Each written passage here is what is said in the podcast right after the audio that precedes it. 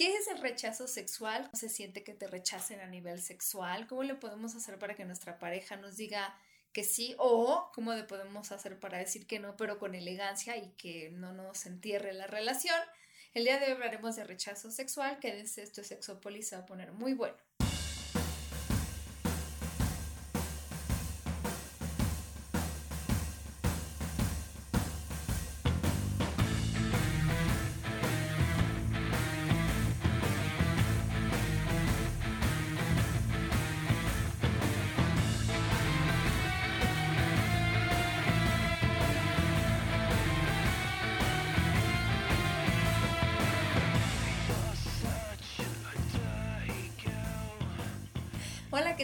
Bienvenidos y bienvenidas a Sexópolis, a esta cabina donde por fin estamos grabando. No es cabina. Bueno. No. sí, una cabina un tanto improvisada, muy nuestra, ahora sí. Ya donde no tenemos hay muchos gatos que te dan alergia. Estamos en el Instituto Mexicano de Sexología, en IMESEX, grabando un primer programa después de mucho tiempo. Es mucho tiempo, yo lo sé. Mucho tiempo. Y mucho tiempo sin ti. No, y sin ti, y que además ya mucha gente nos decía de cuándo regresan, cuándo no, pues nos graban, Ni falta de tiempo, lo juro. En esta Ciudad de México es muy linda. Fíjate que yo em, tengo, tenemos muchas propuestas ahora para este nuevo programa, sobre todo porque creemos que mucha gente que estudia en el Instituto Mexicano de Sexología puede, más bien, tiene profesiones muy interesantes. Hay mucha gente que estamos esperando invitar, como tenemos una lista que si aceptan nuestra invitación estaremos encantados de pedirles que estén con nosotros. Ángel, te vamos a invitar, te mandamos un saludo para que nos platiques cómo está tu vida. Pero justo hoy quería hablar del rechazo sexual. No sé por qué tengo este, este tema lo tenía en la cabeza desde hace muchos, muchos, muchas semanas. No, bueno, hay muchas cosas que, que tocando el tema principalmente, muchos tabúes al respecto. Llevamos 15 cuántos años y creo que nunca habíamos hablado sobre Del rechazo no. Hemos dicho, hemos dicho cómo acercarte a tu pareja, cómo proponerle la práctica erótica, la práctica sexual. Y creo que nunca habíamos hablado de cómo decirle no quiero hoy. ¿Sabes algo que es muy interesante? Es que creo que ni siquiera lo decimos. O sea, yo estuve un poco investigando qué se sabía del tema, tanto a nivel como de pues sí, de investigación o de estudios al respecto, pero creo que la, eh, la, gente que ha estudiado esto encuentra que nunca se habla. Mira, yo encontré en el Journal of Sex and Marital Therapy que el 54% de los hombres y el 42% de las mujeres no están contentos con la frecuencia de relaciones sexuales que tienen en la pareja. Pero hay una, una mujer que se llama Amy Mewis, que no es la primera vez que la escucho, pero ella estudió que también leemos hombres y mujeres las señales de nuestras parejas de que la otra persona quiere uno sexo. Ella encontró que en el caso del género masculino, cuando se trata de parejas hetero, los hombres no entienden muy bien las sutilezas de las mujeres cuando ellas les están tratando de decir que quieren tener relaciones sexuales. A lo mejor son demasiado sutiles. Es que sabes que sí tiene mucho sentido. Si a las mujeres no nos han enseñado a pedir eso, o que a lo mejor no debemos de pedirlo. Que no debemos de pedirlo. Que no deben pedir, porque sí tiene que ver mucho con el estereotipo de género. Porque si no se le pide a la mujer que, bueno, la mujer no puede pedir sexo al revés. Ella no puede pedir sexo y él siempre debe de querer tener sexo y debe ser como muy directo. Y cuando, porque cuando una mujer pide sexo se ve mal, pero también cuando un hombre lo rechaza. Yo, esto lo he contado antes en otros programas, de muchos hombres que yo entrevistaba, hetero, cuando hablaba de los miedos, porque justo lo tocamos en el programa de los miedos relacionados con el sexo, muchos hombres me decían, me da pavor llegar a mi casa o ver a mi pareja yo estar muy cansado y que ella quiera sexo porque le tengo que decir que no o porque no voy a ser el mismo ni voy a rendir igual y entonces va a pensar que yo ya no quiero estar con ella. Eso es un tema horrible pero es verdad. Todo un tema. Ahora, hay, hay mucho de esto, pero eh, esta investigación también encontró, porque fueron dos, más bien varias, pero ella encontró que cuando los hombres estaban concentrados en evitar el rechazo, no leían bien las señales. O sea, muchos hombres que habían sido rechazados muchas veces, si las mujeres querían, ellos ya no leían eso. Al final del día, esta mujer encontró que también muchos hombres de repente estaban o concentrados en ver cómo le hacían que la pareja aceptara esto o concentrados en cómo hacerle para no sentirse mal si la pareja los, lo rechazaba. Como yo ya sé que tú me vas a rechazar, llego y te digo, estoy poniendo un ejemplo que no viene en la investigación, pues, pero te digo, oye, este, a mí me gustaría el cuchi cuchi, pero si no quieres está bien, ¿eh? O sea, como, como protegiéndome, porque tú me vas a decir que no. Es que me, suena como muy lógico, o sea, porque finalmente, si son tan sutiles los, los mensajes que ellas mandan, y a mí me enseñan a que debo de, de casar siempre, debo de estar como siempre a la expectativa de ver en qué momento lo hace, sí, cuando lo, es al revés o cuando se invierten los papeles, sí puede ser muy complicado es que eso es lo que te digo. Como no lo comunicamos y lo que tú siempre has dicho, es más fácil abrir las piernas que abrir la boca. Como no lo comunicamos, el problema se vuelve, no sé cuándo quiere o si sé que quiere o no. Yo me acuerdo de una señora, no, y esto no tiene nada. Bueno, no es comunicación, pero por lo menos, no sé qué tan bien les funcionaba, pero me acuerdo de la historia, ¿no? De que cuando ella quería sexo, las, cambiaba las sábanas de la cama, ella era de casa las ponía de cierto color. Pero eso también es una cosa de no consenso, o sea, digo, lo pienso y, yo como marido llego y veo las sábanas de ese color y digo, pues hoy toca, quiero yo o no. No Pero miren, vamos a hablar un poco de esto porque es interesante. Es, a ver, hay muchos, hay como muchas capas en la cebolla que podemos ir quitando. La primera es que si tú estás en una situación de vulnerabilidad, el que a ti te rechacen es, es fuerte. O sea, muchas mujeres lo viven y hombres lo viven como un rechazo. O sea, te estás poniendo de mucha vulnerabilidad. Yo sí me acuerdo de alguna vez que me sucedió que alguien me atraía y yo le dije, oye, ¿quieres algo? Y esta persona me rechazó. Me sentí terrible, porque además era la primera vez que yo, digo, de eso ya mucho, ¿verdad? Que yo le pedí a alguien un contacto sexual. Y la primera vez que me rechazaban fue, la misma, fue el mismo día.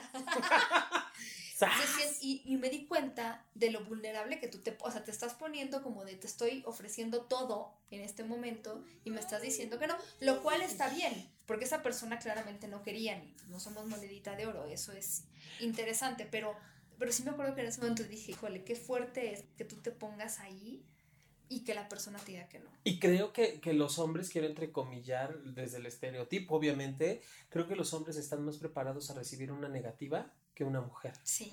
Porque un hombre, ok, dijo que no, pero el clásico, o la, clásica respuesta estúpida que ya hemos dicho anteriormente, Pau, él eh, no significa sí. Entonces se pone y se pone otra vez para intentar obtener un sí por respuesta. Claro. Pero si una mujer es la que pide, llevamos al cuchi cuchi y dice la pareja no ¿Cómo le hacen para acomodar? O sea, allí de inmediato surgen creo que todas estas ideas de estoy gorda, estoy fea, no le gusto. pero y espérate, porque cuando se vuelve repetido, en eso todos los expertos coinciden, o sea, un rechazo repetido tiene muchos problemas en la relación de pareja, porque yo como persona que estoy siendo rechazada, eh, sí, ya te empiezas a cuestionar cómo está, o sea, ya estamos hablando de una relación de pareja, ¿no?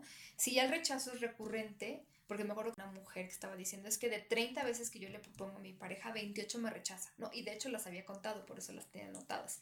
Sí, una cosa muy extraña, pero en realidad te pones a pensar, o sea, esta mujer, digo, no sé en qué momento estaba de la situación, más bien ya como, como queriendo salir, eh, porque lo que ella quería era evidencia de que la relación no estaba funcionando, que se esperó hasta las 30, pero bueno, la verdad es que sí, Muchos, tanto hombres como mujeres, se ponen a pensar, bueno, ¿qué pasa? Ya no soy atractiva, atractivo, ya no me ama la otra persona, este, ya no siente nada por mí. Como que se le da el peso al, sexo como si valiera al final la relación. O sea, dejamos o se deposita en la relación sexual o la, sí, en la relación sexual todo lo que yo esperaría que ve en mí la persona, dejando de lado experiencias, dejando de lado que, que, hay otras cosas que nos unen y que el sexo conforme va pasando el tiempo en la relación va cambiando, no es lo mismo a los tres meses tenemos que, hablar, pero sí también entiendo estas parejas que, que se sienten como de, bueno, ¿qué está pasando? Que, que ya no me... Sobre todo cuando no hay una explicación, cuando solo es el rechazo y decíamos a ver cómo se puede posponer o decir que no, pero sí entiendo muchas mujeres y hombres en esa circunstancia, porque además antes se pensaba que solo eran las mujeres las que vivían, las que, más bien como tú dices, las que podían rechazar y entonces, pero también hay muchos hombres, digo, muchos hombres que se sienten mal con ese rechazo, no solo las mujeres, y está, les pegan en la, autoestima, ¿no? Y tampoco muchas veces hablan de esto, como de, oye, me siento frustrada o frustrado o triste cuando me acerco a ti y sin darme una explicación te vas o te das la media vuelta. Son cosas que no siempre, no siempre se, se habla, pero la verdad es que la satisfacción de las parejas pues tiene que ser 50-50. Y muchas veces detrás de eso pasan muchas cosas, pero también puede haber ciertos problemas que no se están resolviendo y que más bien se vuelven como un círculo vicioso, porque la falta de deseo se puede dar por muchas cosas. Desde hay problemas en la relación hasta algún medicamento. No sabe la cantidad de medicamentos que influyen sobre el deseo sexual. Hemos hablado ya sobre el deseo sexual y qué pasa cuando, cuando ya no pasa. Pero incluso cuando hablábamos con Elisa Ventura, que es esta investigadora que hablaba también sobre el cerebro y ha ido un par de veces al programa, bueno, pues ella habla de la dopamina y que le, a la dopamina, más bien al cerebro le gusta mucho la dopamina el cerebro, cuando ve novedad, libera dopamina y a la dopamina le gusta la novedad. Entonces, cuando no tenemos, o sea, la dopamina lo que nos hace es que cuando estamos ante algo novedoso, ante un estímulo novedoso, ante una relación novedosa, la dopamina nos da este empuje que, que nos hace ir tras lo que nosotros queremos. Pero cuando estos niveles de dopamina bajan, ya todo se empieza a sentir como muy mecánico y se necesita mucho esfuerzo para hacer las cosas, que es el caso de las relaciones sexuales cuando pasa el tiempo en algunas parejas. Como ya no está la novedad, lo que nosotros necesitamos hacer es pues pues sí, buscar la manera de tener este empuje para volver a tener esta intención y motivación de tener relaciones sexuales, pero ya de manera natural no se da. Entonces ya iniciar las relaciones sexuales o dejarse seducir o seducir a la persona ya se siente o se percibe como un esfuerzo mecánico muy grande, porque ya no hay esta dopamina que nos da este empuje como para iniciar las relaciones sexuales. Y, y alguna vez que hablábamos sobre el deseo sexual, incluso decíamos que muchos bueno, la verdad es que no son tantos autores que se dedican a este asunto del deseo sexual y a cómo revivirlo en las parejas en el que ya no hay. Hay que hacerlo, simplemente hay que empezar a tener relaciones sexuales o hay que dejarse seducir para que el cuerpo como que agarre el camino que es complicado al principio porque entonces como no hay dopamina pareciera como un gran esfuerzo, pero estos autores que tienen libros que hablan sobre, ya algunos están traducidos sobre el matrimonio sin sexo, hablaban de también esforzarse por dejarse seducir, que también es muy difícil que dos personas estén en el la misma frecuencia para tener relaciones sexuales al mismo tiempo, que las dos personas estén con el mismo deseo a lo mejor que al inicio, y que entonces a veces lo que hay que hacer es dejarse seducir y que a lo mejor en, en este dejarse seducir, por lo menos es lo que ellos han visto eh, con terapia con parejas que tienen ya mucho tiempo sin tener relaciones sexuales, se como que se como si es volviera el sistema se volviera a aceitar y de alguna manera volviera a funcionar.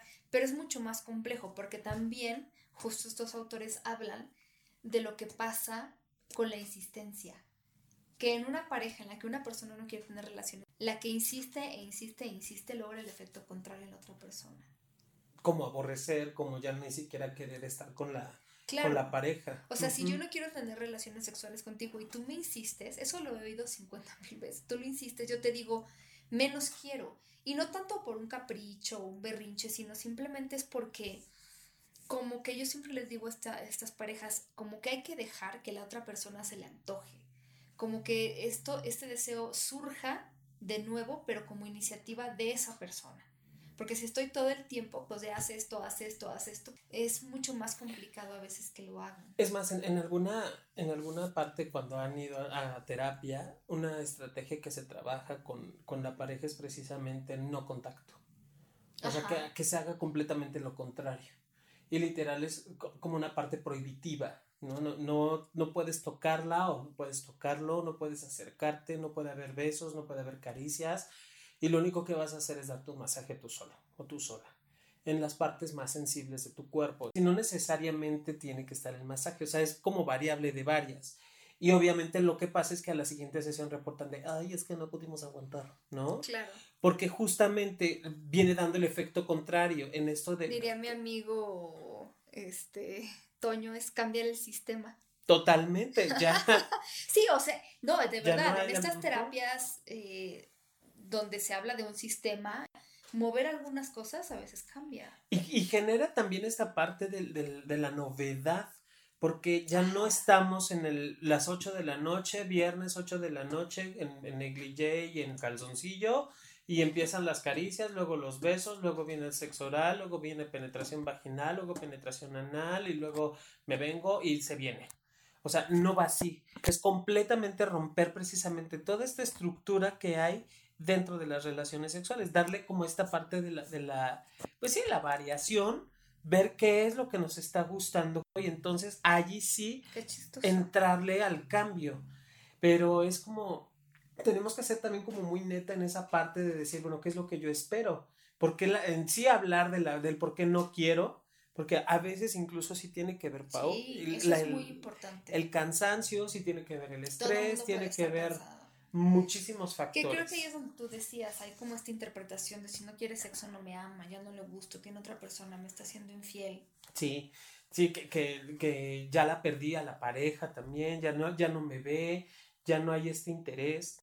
Es allí, donde digo, a ver, no, está bien que, que no tengamos la práctica sexual que, que cuando nos conocimos o cuando empezó nuestra relación, pero no podemos estar centrando tampoco toda, toda mi relación solo en el acto sexual. También valdría la pena que se analizara y se viera qué otros factores dentro de la relación están funcionando positivamente. Claro, pero es que además es muy difícil cuando no hay sexo, estos rencores y de ideas que nos ponemos. Sí, y que e, eso también perjudique merma la relación de pareja. Porque hay de todo, o sea, por un lado también para la persona que no quiere tener relaciones sexuales, cuando es muy seguido, también es un poco, yo me acuerdo que leía con esta, y creo que les puse el ejemplo en algún programa, que ella le invitaba a las parejas a que también expresen cómo se sienten con este, pues con este constante rechazo, ¿no? Que yo tomo siempre la iniciativa, pero tú nunca quieres. Entonces, me acuerdo que, que en ese programa platicábamos de, de una pareja también en el que uno le decía es que cuando solo te das la vuelta sin ninguna explicación y esto, me pregunto si me quieres, si te gusto, y la verdad es que en ese momento me siento más solo que nunca, o más sola. Y que es muy difícil porque eh, es muchos expertos por eso hablan de expresar cómo me siento cuando cuando me siento rechazado.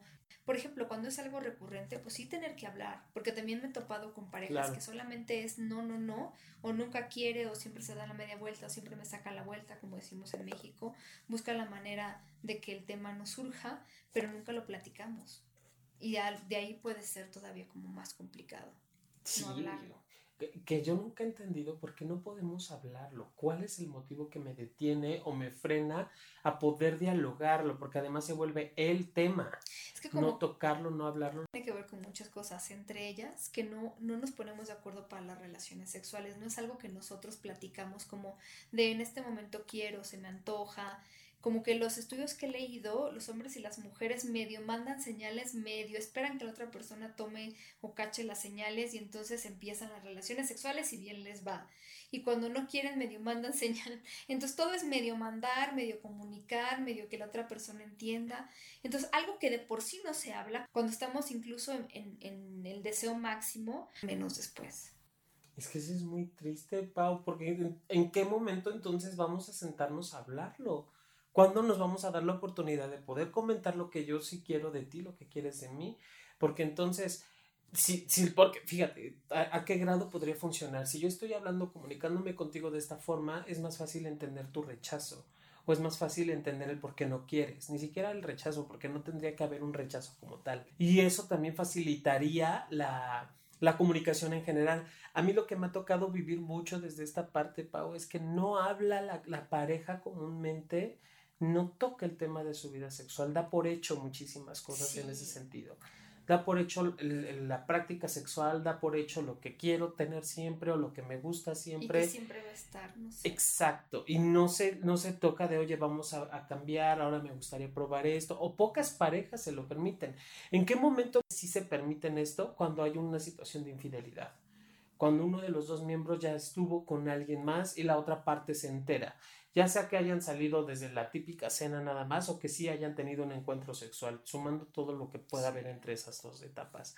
Hasta ese momento es cuando buscan darle esta, esta, eh, sí, esta novedad a la relación y es cuando mm, me ha tocado más mujeres de dame tips para, para tener el sexo más salvaje, dame tips para ir a una sex shop, qué juguetes sexuales compro, qué lencería es la más sexy. Eso es lo que me ha tocado ver y creo que no tendría que ser así, pero se dan por hecho muchas cosas. Sí, es verdad. Eh, sí, es verdad. Fíjate que yo estaba leyendo que también las parejas también son diferentes en cuanto a que cada persona tiene como periodos refractarios, como es el periodo en el que no reaccionamos ante estímulos sexuales, diferentes. Este periodo es diferente para cada persona y hay parejas que se entienden muy bien en eso y hay parejas que no. Yo estaba leyendo algunas investigaciones, claro, esto más bien en ratas, pero hay muchas cosas que, bueno, se podrán investigar en las personas también y que son parecidas además, pero bueno, los opioides, que son estas sustancias placenteras que liberamos durante las relaciones eh, sexuales, esto ya lo había leído también en otro estudio más humanos, al parecer se quedan en nuestro cuerpo hasta 48 horas después, o por lo menos 48 horas después. Eh, de tener relaciones sexuales. Por eso luego vamos bien cuando al día siguiente caminando por la vida, porque nos dieron nuestra buena sesión de opioides, de, sexo. ¿Anoche te dieron dosis de opioides? Será la nueva pregunta. Pero eso causa que baje la oxitocina, que es esta hormona que nos da la necesidad de estar con alguien, apegarnos y todo esto. Eh, y esto afecta nuestra respuesta sexual. Y también al parecer estos opioides bajan nuestra sensibilidad a la dopamina. Entonces también para muchas personas esta recuperación es muy rápida. Se sienten contentos y pueden volver a hacer, ¿no? Esa misma noche repetir. Pero hay gente que como que esta felicidad les dura, no tienen necesidad de otro vínculo y entonces, pues sí, cuando no hay entienden en esto, pues uno quiere más que el otro, que también eso es algo que en los talleres de pareja hemos invitado a las personas a hacer, a ponerse de acuerdo en ver cuál sería el mínimo necesario de relaciones sexuales que necesitarían, mm, no sé, al, al mes, por, por, decir algo, y también el ideal de relaciones sexuales al mes, y pudieran empatarlo con la pareja, porque el problema no, no es necesariamente que yo quiera 20, sino que yo quiera 20 y mi pareja una. Y ahí, pues, ¿cómo le podemos hacer para negociar? Y eso rara vez las parejas se sientan a platicarlo. Y que también no sé si sean 20 contigo. Claro. ¿No? Porque igual esta parte de la novedad o, o, las parejas o las personas que se asumen polígamas y que tienen una, una relación monógama, no sé si las 20 quiera que sean contigo. Ay, qué fuerte. ¿Cómo lo recibiría? Eso estaría, digo, no es común que pase, no, nunca me ha pasado, de hecho, en terapia, bajo ninguna forma, pero ¿cómo será recibida esa respuesta? No, bueno, divorcio. divorcio. Pues pero ¿cómo poder decirle a la pareja que no quiero, pero hacerlo de manera linda y agradable? Esto que tú estabas diciendo es muy importante. Dar una razón puede ayudar. Estoy muy cansada, tuve un día muy estresado, eh, me siento mal, pero no solo dar la razón por dar la razón, sino que de verdad, genuinamente yo pueda decir cómo me siento, o hoy no se me antoja, eso podría ser, ¿no? Pero la idea es poner, bueno, no eres tú, sino algo me está pasando, sí, algo me está Sí, en ese, dar como la razón, es como, sí, tiene que ser muy neta. O sea, porque obvio, si yo digo, es que estoy cansado para verte y al final eh, me voy a tomar chelas con los cuates, pues no te creo. Sí, no, la pareja no lo creería. Claro. Entonces, que, que, sea como, aunque yo sé que el irte a tomar las chelas también relaja. ¿no? Y es otra manera también. Pues sí. pero no estás conmigo. Entonces, que sea muy neta. O sea, sabes que no quiero. Pues sí, es que eso de no quiero verte está cabrón. Pero es lo más Pero es no quiero verte ahorita, o sea, ahorita. Y en también este momento. Sí. Hay gente que es como más abierta que le digan las cosas más de frente, pero, o pero a lo mejor en el caso de las cervezas es pues en este, es que en este momento se me antoja más bien irme a tomar una cerveza. Que ahí hay otra, otra manera de decir que no. Por ejemplo, em, el decir, mira, ahorita no, pero déjame seno, me tomo una copita de vino o lo que yo, o déjame, me tomo un baño y te porque a lo mejor es ahorita no, porque acabo de llegar de la escuela, de lo que sea, pero déjame tomarme un baño y te digo cómo me siento, porque a veces lo único que necesitamos es relajarnos.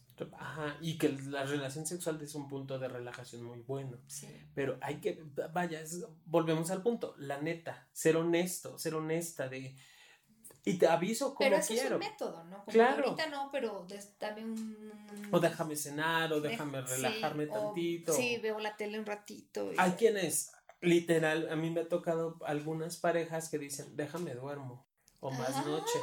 O en la madrugada. O en la madrugada, ¿no? Porque también eso de, por lo menos sé que el cuerpo descansa un poco, viene la actividad sexual y puedo continuar con el sueño relajante. Claro.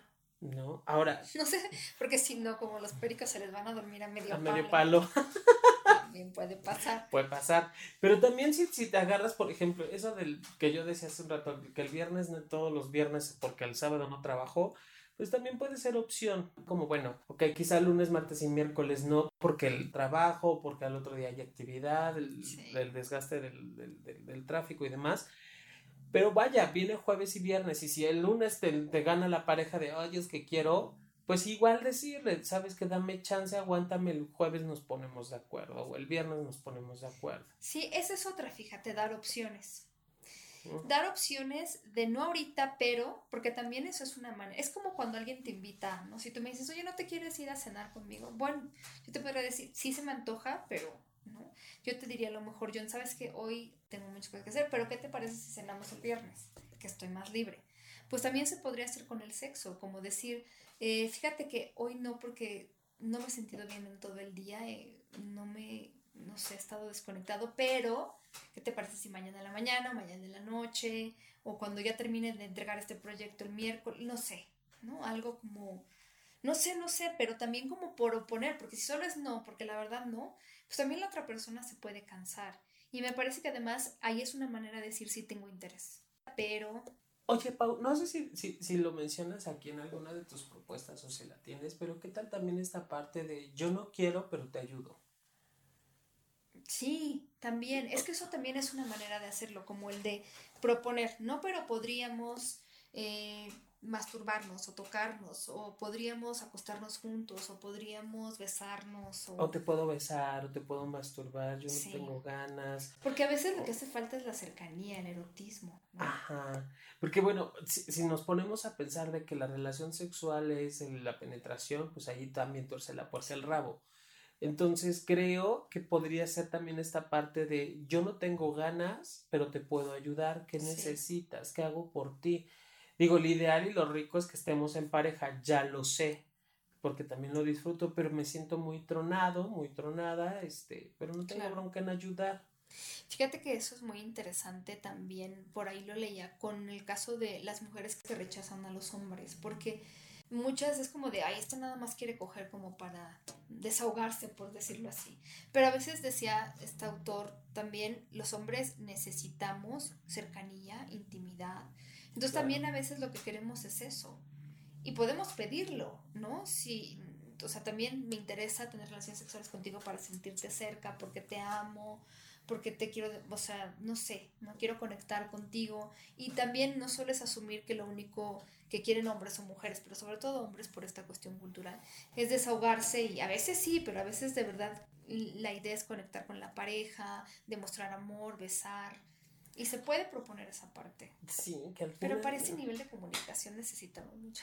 sí, o sea, podríamos decir esto. O sea, pues imagínate que yo te dijera, mira, la verdad ahorita me siento cansada, oye, pero ¿quieres que hagamos algo más? ¿Nos desnudamos? ¿O tú qué quieres? ¿Para qué quieres tener relaciones sexuales? Que esa es otra propuesta que yo tengo, pero que también es más complicada, que implica saber qué queremos del sexo.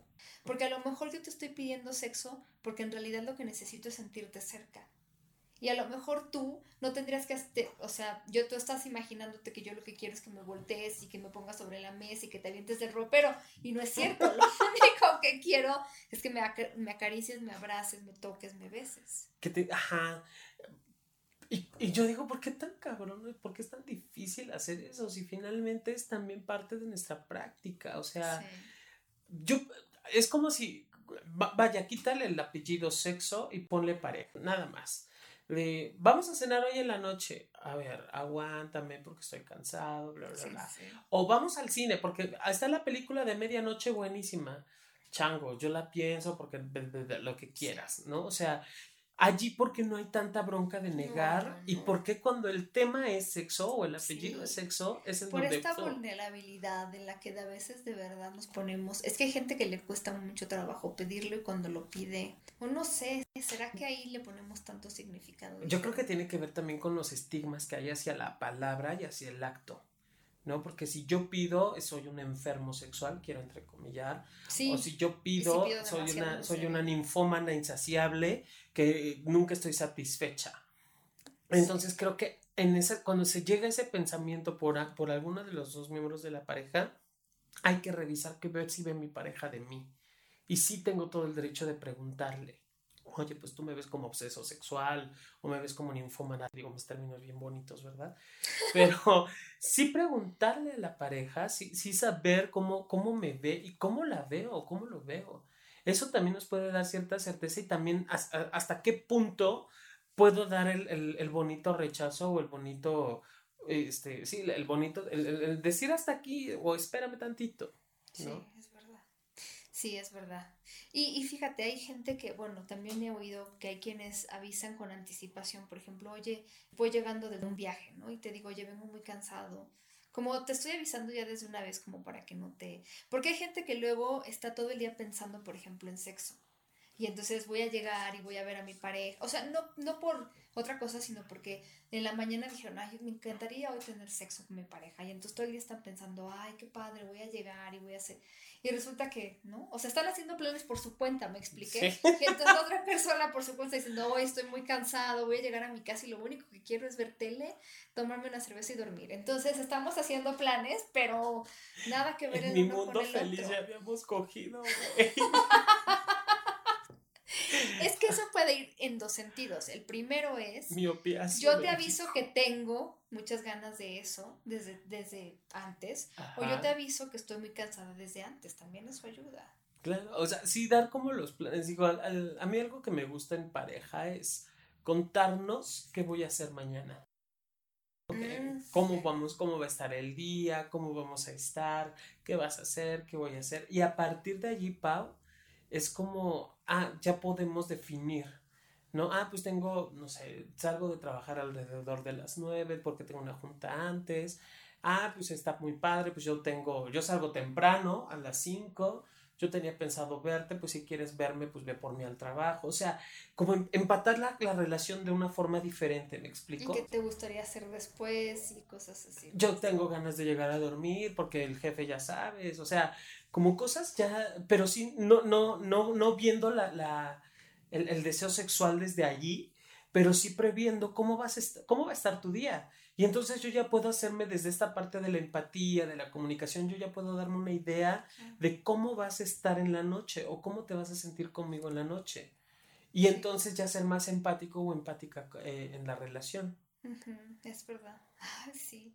Hay, por ahí también hay quien decía, bueno, es que una mujer decía que ella, estaba muy raro como lo que decía, pero cuando ella decía, cuando su pareja le decía que no, por ejemplo, su pareja le decía, hoy no quiero tener relaciones sexuales porque estoy muy cansado, ella le decía, gracias por cuidarte. Ya sé que está muy raro la cara de Jonathan. Sé que está muy raro, pero el, el sí, es una relación muy rara, pero el punto que me gustaría rescatar es esta situación de lo que ella le estaba diciendo es, está bien decir que no, que eso también es importante. En una relación en la que hay confianza y hay respeto a las decisiones es mucho más fácil que yo pueda decir que no o que sí cuando, cuando realmente lo siento, pero si cada que yo digo que no o cada que yo pido va a ser un drama y todo esto es mucho más complicado, se vuelve cada vez más complicado de, de mejorar. Entonces sí podría ser algo, digo, no decir gracias por cuidarte, pero sí podríamos por lo menos tratar de decir, no hay problema, porque todo el mundo podemos tener momentos difíciles y, y si esto se vuelve recurrente, yo sí les quiero decir, también véanlo, si esto es un problema que no creen que se pueda resolver, que hay problemas más de fondo, podrían tratar de trabajarlo en una terapia de pareja, porque a veces de verdad esta parte en la que una, una parte simplemente nunca se le antoja el sexo puede ser el síntoma de algo que está sucediendo, de problemas que no se han resuelto en la pareja, a lo mejor hubo un problema de confianza que no se ha resuelto, o yo no me siento respetado. O sea, muchas personas de verdad, ese es todo el tema, no me siento respetada o respetado, no me siento en confianza, no siento que la otra persona se entregue en las relaciones sexuales y son problemas que también y obviamente afectan la relación de pareja, principalmente la relación de pareja, pero un síntoma de cómo se está manifestando este problema es no hay relaciones sexuales o una de las dos partes no se siente a gusto con las relaciones sexuales. A lo mejor me siento violentado o violentada. Y en una relación, alguna vez hablábamos con la doctora Mayra Pérez, en donde una, una persona se siente violentada, simplemente no va a querer, o sea, ¿cómo te vas a poner en esa situación con alguien? No solo por el cuestión del rencor, sino no me siento segura o seguro contigo, entonces no me voy a poner en esa situación de vulnerabilidad un poco porque, bueno, rescatando algo que ya habíamos platicado, el sexo sí es importante en una relación de pareja y, y, sobre todo, mira, yo lo que yo siento con muchas parejas es, no es tanto a veces la falta de sexo, sino cómo lo estamos pudiendo o no pudiendo resolver. Porque en una, en una situación en la que, oye, pues sí, no sé qué está pasándome, o sí siento que hay cosas que no están resueltas en la pareja, vamos a terapia, o vamos a platicarlo tú y yo, vamos a leer algún libro, me dice mucho más y mejores cosas de una pareja que en donde una sola persona está cargando con el problema. Porque yo alguna vez justo lo platicaba con Mayra Pérez, que ella le ha tocado ver muchas parejas, porque también da terapia de pareja, y decía es que en algunas parejas la persona que no quiere sexo no se ve como alguien que sea parte del problema. Es decir, no, pues yo no tengo el problema, yo estoy bien a gusto sin tener relaciones sexuales, el del problema es él o la del problema es ella que es la que quiere.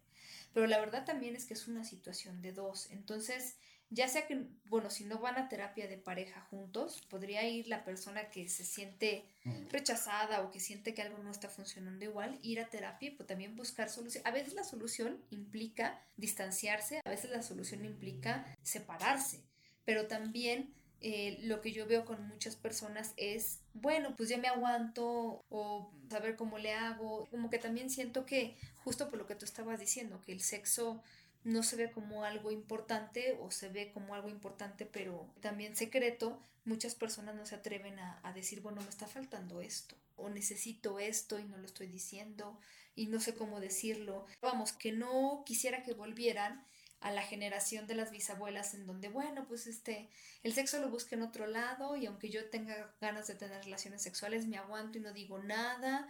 Y digo bisabuelas porque generalmente le pasaba a las mujeres, pero también supongo que había hombres que, que decían, yo me aguanto. Como en estas cosas no quedarse en esas generaciones de, bueno, pues este es buen proveedor, es buen papá, es buen hombre, ¿para qué le exijo que me dé un beso, que me haga una caricia o que me respete o que me diga que me ama? No, vamos, la cercanía sexual, la comunicación sexual es muy importante y es irreemplazable. No hay que quedarnos en esa época de, bueno, es que a las mujeres así les pasa, les duele la cabeza, no quieren sexo y yo me aguanto. No me gustaría que llegaran a esa situación. Es como no me siento a gusto con esta situación, ¿cómo le puedo hacer para hablarlo con la pareja, para buscar ayuda, para buscar terapia? Y si esa persona no está en la misma sintonía que yo y no le interesa buscar algo diferente o comunicarse conmigo o lo que sea, entonces, ¿qué tengo que hacer? Sí. Eso me gustaría. Fíjate que el, Ahora que mencionas esta parte, me vienen mucho a la mente las personas que, que viven la sexualidad también. Sí. Que no, no, no, gustan de esta parte del sexo, pero que no lo han logrado reconocer en sí mismos. Sí. O sea, solo saben que no tienen deseo o solo saben que no les encanta el sexo. Y obviamente también eso es visto por la pareja como el conflicto. Sí. ¿No? Es que yo estoy bien porque yo sí quiero, pero la que no quiere o el que no quiere claro, es la también, Eso es terrible. Sí, y obviamente ahí hay anulación, ahí hay violencia, ahí hay agresión, porque sobre todo queda como muy evidenciada esta parte y además eh, algo que me ha tocado mucho saber de las personas asexuales es eh, yo que no vivo la sexualidad como el mundo quiere o como el mundo cree que es lo normal, quiero entrecomillar, ya viven un estigma y obviamente eso también puede mermar dentro de la relación de pareja.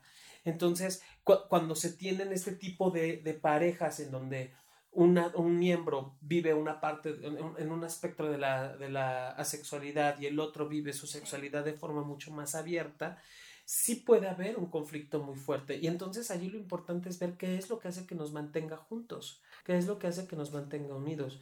Y obviamente, si se tiene la, como tú decías, Pau, si se tiene la perspectiva de un tercero, eh, que, que, que, puede ser un terapeuta, puede facilitar este tipo de relaciones. Y de comunicación. Por supuesto, y sobre todo en esto del darte cuenta de cómo es que vives tu vida sexual, porque también ha pasado, y me ha pasado muchísimas veces, que puede que un miembro de la pareja tome el sexo como moneda de cambio. Ay, no, qué terrible. Y entonces es de, ah, vas a querer tal, entonces no te lo doy. Y ese rechazo se vuelve como la punta de lanza literal de una serie de agresiones o de violencia que vive la pareja. Y ya no se habla, ya no se comunica y yo, yo te doy, literal me estás dando el poder y yo te doy sexo cuando yo quiera, cuando yo quiera dártelo. Y obviamente eso también genera un conflicto interno dentro de, dentro de la pareja muy grande, porque es de en qué momento me das para, por, por, amor o por cariño y en qué momento es, por violencia. ¿No? Porque obviamente se desvirtúa el concepto de, cercanía, de, o sea, todo la, idea que tengamos de relación de pareja sexual o relación sexual dentro de la pareja queda completamente desvirtuada y entonces allá hay violencia, allá hay agresión, pero ¿cómo va a ser eso si estoy cerca de, de ella o estoy cerca de él o ¿Cómo puedo quitarle este doble mensaje o, este mensaje en doble vía que estoy recibiendo por parte de mi pareja? Ah, sí. sí. hay que estar muy atentos a cuando dentro de la pareja comienzan a darse este tipo de circunstancias, Pau. Que el sexo ya es moneda de cambio, que el sexo se vuelve una forma de agredir. Eso habla mucho de que sí, como hay tú siempre quieres o, yo nunca, o tú nunca quieres y entonces eso se vuelve un conflicto y una manera de agredir, sí, es terrible. Bueno, algo que me gustaría tocar, a lo mejor no es el tema principal de este programa, pero a mí me agobia mucho, tiene que ver con cómo se percibe también el rechazo sexual, podría ser, pero también cuando esto que estaba diciendo John, y, y esto fue porque además hace poco a mí me tocó también escuchar de un hombre, tal cual me dijo, es que a mí mi papá me enseñó que cuando una mujer dice que no es sí. Y esto no estamos hablando de relaciones de pareja. A mí me gustaría ponerlo sobre la mesa porque ya han sido muchas, y sé que le pasa a los hombres y a las mujeres, pero mm, eh, ya me ha tocado muchas mujeres que eh, alguien les hace una propuesta sexual, ellas dicen que no, y a lo mejor de manera diplomática de, oye, pues no, muchas gracias, o gracias, o no me interesa, o lo que sea, pero se sienten insistidas y constantemente insistidas y esto se vuelve bien complicado. O sea, aquí esto ya se convirtió en un acoso y lo tengo que decir porque a lo mejor muchas personas, hombres y mujeres, lo están haciendo sin darse cuenta de que lo están haciendo. Pero es muy grave porque la persona, miren, es como si yo ahorita alguien llegara y me dijera, oye, ¿te gustaría tener algo conmigo cachondón, como decimos en México? Y yo le dijera, o sea, tú llegas, Jonathan, y me lo propones, y yo te digo, mira, estúpido, imbécil, ¿cómo se te ocurre? Sería muy fuerte que yo te lo dijera a ti así. Pero de verdad es que algunas mujeres ya lo han, ya, ya, le han dicho que no a la misma persona tantas veces que ya la próxima, ya la, se vuelve, o sea, ya no encuentran cómo y a veces empiezan también a, ya se vuelve, o lo insulto, que no me gustaría, pero o insulto a esa persona y la amenazo, no sé, con la policía o ya no me va a dejar en paz. Insistir se puede, se puede volver desgastante, la relación no está, no está, eso no está lindo. Alguna vez incluso me acuerdo que nos tocó, alguien estábamos en el programa y alguien nos escribió porque nos decía que él había rechazado a una compañera del trabajo y que la compañera lo había amenazado o incluso lo había hecho que empezara a decir que él era gay en el trabajo, que además en ese lugar no sabía bien que él fuera gay. Solo porque ella, porque le dijo que no, era una forma de venganza. Pero de verdad esto se vuelve complicado, sobre todo cuando hay una situación de poder involucrada, es decir, yo soy el jefe, el superior o lo que sea de una persona y me atrevo a insistir. No sabe la cantidad de personas que yo conozco en esta situación.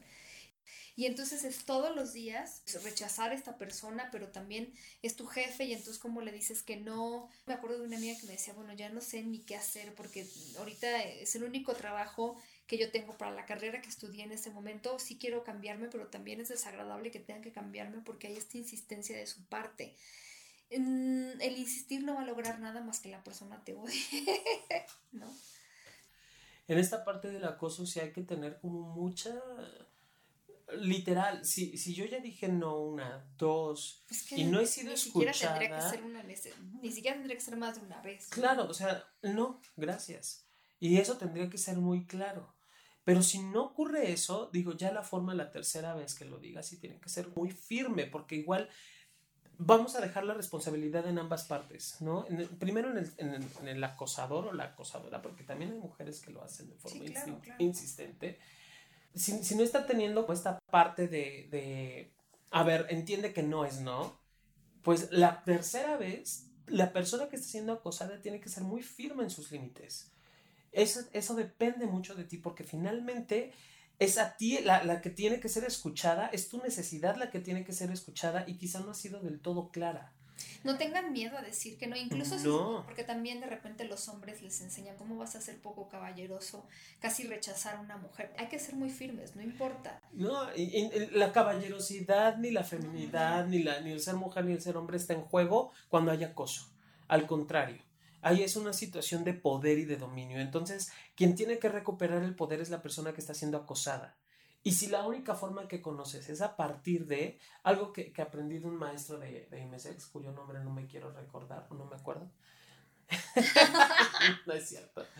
Algo que aprendí de un maestro fue que la, la única forma de poder detener la violencia, sea cual sea el apellido, acoso, abuso, es hablándolo.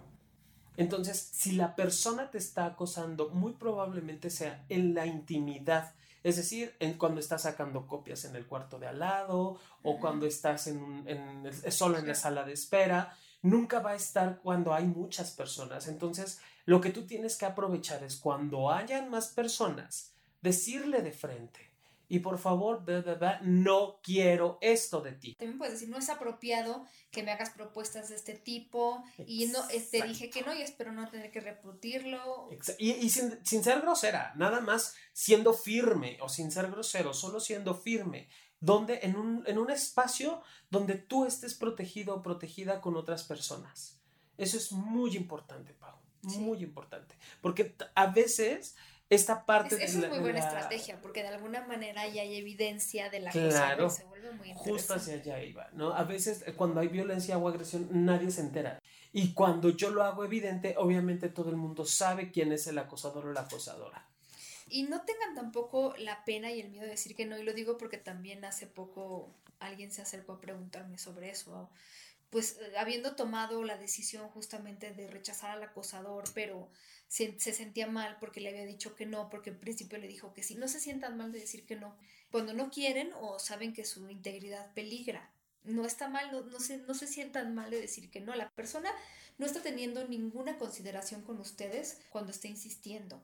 Y cuando ya sabe que no quieren, pero está insistiendo. Entonces, no tenemos por qué tener tampoco consideración para nosotros poder decir que no cuando no queremos. Claro. porque, ay, pobrecito, es que no, pobrecita, pues es que no es, ¿no? Y en algún momento lo tendrá que entender. Y, y, entenderlo desde esta parte de la agresión y también entenderlo desde la parte de la pareja, como lo veníamos diciendo anteriormente. En el caso de la pareja, no tiene que ver precisamente con un rechazo total hacia la persona. Eso también es importante. ¿No? O sea, el, el no es no por ahora, no en este momento. Digo, a menos de que ya haya cuestiones. Ya situación de que se la pasa diciéndome que no desde hace siete años. sí, claro. Allí sí ya, ay, detente. Y cuando hay acoso, tenemos que ser muy firmes con el no. Aprender que, que, que, para empezar, yo en el caso del acoso no tengo la culpa. Y yo no tengo, yo no estoy haciendo absolutamente nada para atraer o, o, o que el otro se sienta con el derecho de agredir. Porque luego resulta de que es que como traes la falda muy corta, se ve que siempre quieres. O es que como tienes los escotes muy pronunciados, es, eh, pues eres como muy fácil. Digo, no lanzan esos comentarios la mayoría de las pero veces. Lo piensan. Pero lo piensan. Y eso es lo que orilla a que... Y obviamente también viene esta sensación de culpa por parte de, en el caso de ellas, en el caso de las mujeres, esta sensación de culpa de, claro, yo lo incité porque me solté el cabello, porque me amarré el cabello, o porque traje esta falda cuando no es así, no tiene nada que ver tu forma de ser con el ser acosada o acosado. Sí, y sí, de verdad, si quieren lograr que una persona no los odie, yo no entiendo, a veces no, no sigan esta regla, el, el no es no. De verdad. Yo no sé si hay alguna mujer en el camino que diga siete veces no y las siete veces quiere decir que sí, no lo sé. Pero por si acaso no insistan. Sí, y, puede ser un juego sexual en mi, con mi pareja, ¿no? No, por favor, no, así no de... Sí, pero es un previo acuerdo. claro, de perrito no y ya estás de perrito, ¿no? O sea... obviamente. Es previo acuerdo. Claro, es, me gusta que me, me gusta el sexo así, me late, me atrae. Y hay acuerdos de pareja. Claro. Y se vale. Pero si es el fulano o la fulana de la oficina, del de No, y hasta para eso necesitamos también una palabra clave cuando es de veras no o de veras estoy diciendo no, pero me quiero que me insistas. Me refiero ya en pareja con acuerdos establecidos. Claro, por supuesto. Porque a veces de verdad estoy diciendo que no y entonces estás insistiendo y, y no me la voy a pasar bien. Sí, eso no está lindo. Qué difícil es la comunicación en estos puntos, pero yo prometo que seguiremos platicando del tema porque no se nos acabó el tiempo. ¡Qué rápido! Siempre. Si ustedes tienen alguna propuesta para programas o para que invitemos a alguien con muchísimo gusto, pero, pero esperemos seguir haciendo muchos programas para ustedes y que ya no nos reclamen, digo que ya no nos extrañen. sí, que no nos extrañen, reclamen. También desde el Instituto Mexicano de Sexología, pero ya invitaremos gente experta en muchos temas. Tenemos muchas sorpresas, nueva etapa. Sí, nueva etapa. Eh, ¿cuántas, ¿Cuántas nuevas etapas hemos tenido? No, bueno, ya. Ninguna es nueva. Esta sí es nueva. sí, esta sí es nueva. Llevamos por los 11 años, Paulina. Es muchísimo tiempo. Muchísimos años con el mismo programa. ¿Cómo queremos festejar? Que nos digan también. Una energía. Ah, Junio es el... Oye, y por cierto que, eh, bueno, el 8 de mayo es el aniversario. Es el aniversario luctuoso del doctor Juan Luis Álvarez Gallo, que le encantaba el programa. Le mandamos saludos donde quiera que esté y le mandamos un gran beso. Lo extrañamos, pero todas las enseñanzas las seguimos platicando en el programa, se los dedicamos a él. Muy dedicado a ti, Jean-Lu, que sé que estás por aquí. Te, te siento, te libro. Nada más no te manifiestes. Chicos, pues, muchas gracias. Y siempre, aunque sea una nueva etapa, les encomendamos lo mismo de portarse mal y cuidarse bien. Por favor. Y muchos besos. Besos. Chao.